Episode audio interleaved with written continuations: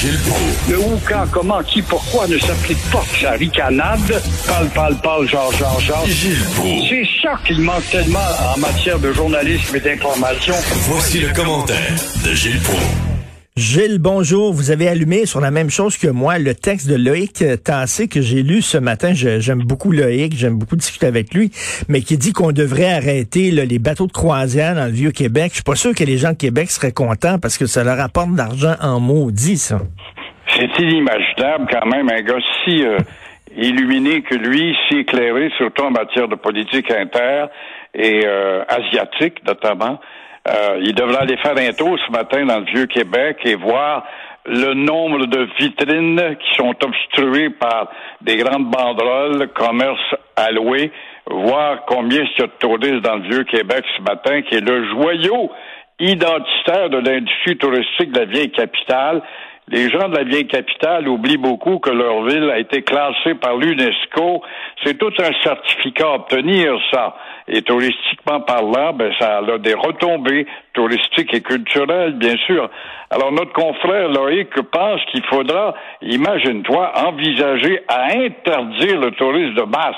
Il cite en exemple le vieux Québec, qui pourrait redevenir un beau petit quartier familial. Je veux bien, mais euh, imaginez euh, la tour Eiffel, toi qui vas souvent à Paris, mon cher Richard, la tour Eiffel de Paris qui attire le Québec entier, 8 millions de touristes en haut à 50 piastres pour monter, ce que ça représenterait comme affaissement monétaire et comme retombée également pour les emplois. Et lui, il dit que le tourisme de masse, c'est pour enrichir euh, en partie, en partie, dit bien quand même, euh, les bateaux de croisière. Or, les milliards de dollars de bateaux de croisière, ils dorment euh, sur l'eau actuellement dans des milliers de ports. Et enrichir les compagnies d'avions qui polluent les eaux, la terre et le ciel. C'est un peu vrai. Mais à ce moment-là, si on maintient l'industrie touristique entre les mains d'une petite minorité qui vont payer des prix de fou pour monter à bord d'un bateau ou d'un avion, le grand peuple ne pourra plus euh, Et- avoir accès à Non, l'industrie. et c'est ça. Et, et, et Gilles, une, une, une des victoires de notre civilisation, c'est que maintenant, les gens de classe moyenne peuvent voyager. Avant, il y avait seulement, tu sais, on- avant, on appelait ça le grand tour. C'est les bourgeois, les gens très riches allaient en Europe et faisaient le tour des villes principales là, euh, en Europe. Mais c'était, il, fa- il fallait être très, très riche. qui est curieux, qui est un signe d'intelligence, la curiosité. Alors, moi, ce que je comprends pas, euh, il devrait retenir, notre ami Loïc, il devrait retenir qu'hier encore, hier, il y a eu du grabuge, 5000 personnes, c'est vrai que ça représente pas le Québec, du grabuge dans le centre-ville de Montréal, de même que dans le pont-tunnel Louis-Polyte Lafontaine. Euh, quoi qu'on peut penser, c'est que ça commence à démontrer comment les gens en ont ras-le-bol de rester à la maison, d'être enfermés, à regarder euh, la télévision avec des émissions de voyage, quoi. Ah.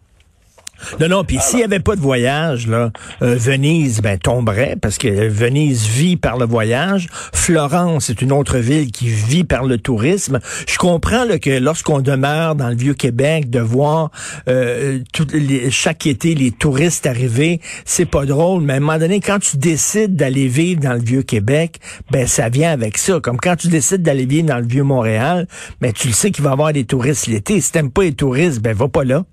Ben voilà, pourquoi est-ce que tu achètes un appartement oui. dans le vieux Montréal? Ça fait bien d'habiter dans le vieux. Mais tu sais à l'avance, ton vendeur te le dira pas, mais tu le sais que si t'invites du monde à souper, c'est garanti qu'ils vont avoir une contravention parce qu'il n'y a pas de maudite plate pour stationner. Il y a des inconvénients, mais il faut faire la part des choses et faire un choix fort, puis se dire, ben, j'habite là parce que je retourne dans les sources, dans les racines de ma nation, euh, le vieux Québec. C'est notre vie, c'est le départ de notre vie, c'est à nous autres, les Québécois notamment. Alors, c'est c'est beau le vieux Québec en maudit, mais c'est vrai que lorsqu'on arrive l'été, puis c'est rempli de touristes. On a de la difficulté à marcher dans les rues.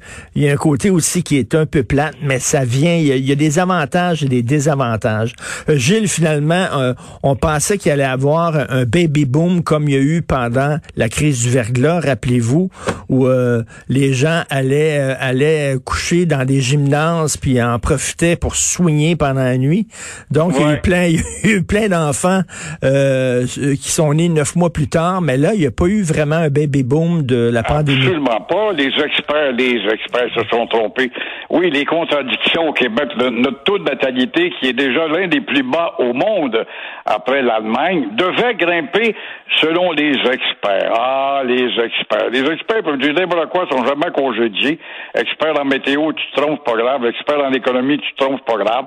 Mais euh, non, les experts sont trompés, même si Legault et Trudeau nous ont dit de nous dans nos maisons ou dans nos appartements pendant la pandémie. Alors, il ne restait plus qu'à imaginer, soit qu'on regarde des stupidités à la télévision ou encore faire l'amour.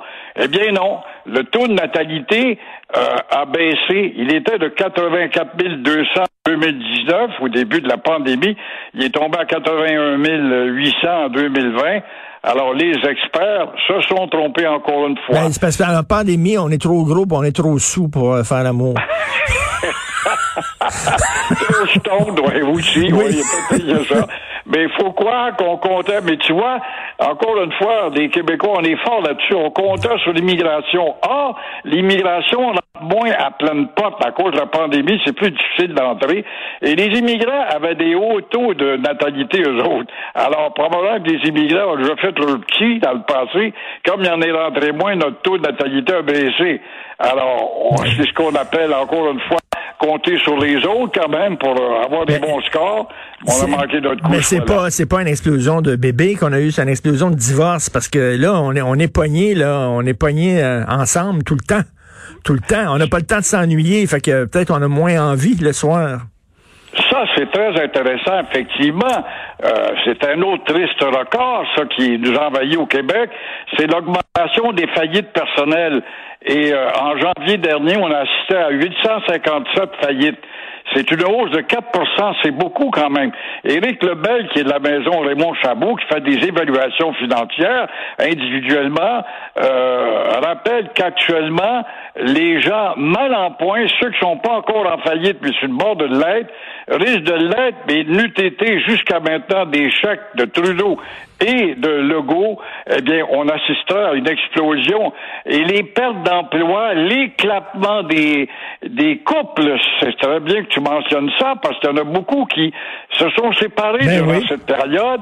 La maladie, tout ça, ça permet pas, je pense, de grands espoirs. Et pour te promener dans les grands centres commerciaux, faut aller voir ça. Le nombre de restaurants qui ont disparu, le nombre de magasins de lingerie qui euh, déjà ont, mis des draps dans les vitrines, vente de fermeture. On n'a pas fini de voir justement le taux de faillite personnelle augmenter.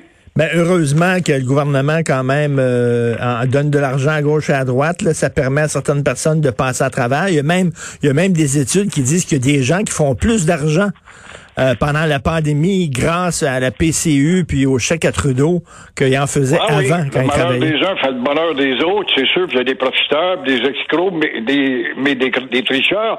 Mais il en demeure pas moins qu'il y a à l'horizon une troisième vague, qu'on le veuille ou qu'on le veuille pas. Et s'il faut qu'il y en ait une, je pense pas que Trudeau va pouvoir constamment pouvoir imprimer sa machine à piastres là. Il va arriver à un moment donné une caisse qui va se vider aussi au niveau des, des, des gouvernements. Quand on voit le Brésil qui est en train de déclarer faillite, un gouvernement complet qui a perdu contrôle. Quand on voit l'Italie, un pays moderne comme l'Italie, qui relâche, puis relâche, puis oh, par serre, et là, ben, c'est fini, les cinémas, puis les terrasses, puis le plaisir, c'est fini. Voyez-vous, il y a deux semaines, ces gens-là, on les vantait. Et on retombe à case zéro. Moi, je suis dessus, peut-être un pessimiste, mais qui croit qu'on va finir par retomber encore. Pensez-vous vous allez euh, vous allez voyager cet été? Je suis en train de, planifier mon été, moi. Pensez-vous vous allez pouvoir prendre l'avion puis vous promener ou aller aux États-Unis ou quoi? Tu as tout à fait raison. Moi, j'avais déjà trois voyages de payer, notamment dans les cinq terres en Italie. Ça a été Oh. remis deux fois. La compagnie avec laquelle j'ai fait affaire a fait faillite. J'en ai un pour le Stampede de Calgary, c'est chez nous. Je vais aller faire de la photo. C'est officieux. La fille me répond, on n'est pas tout à fait sûr. Euh, J'avais un projet de l'Allemagne à la Bavière, mais non, tout ça, c'est des, c'est du, du peut-être. Oui, on se croise les doigts. Justement, dans quelques minutes, je vais parler avec euh, le président de l'Association des, gens- des agents de voyage. Vous savez comment il s'appelle, son prénom? Le Non. gars, il est président de l'Association des agents de voyage. Il s'appelle Moscou. Moscou côté. C'est mieux qu'Adolphe, quand même. Merci beaucoup, Gilles Pro. Bonne journée. à demain. Au revoir.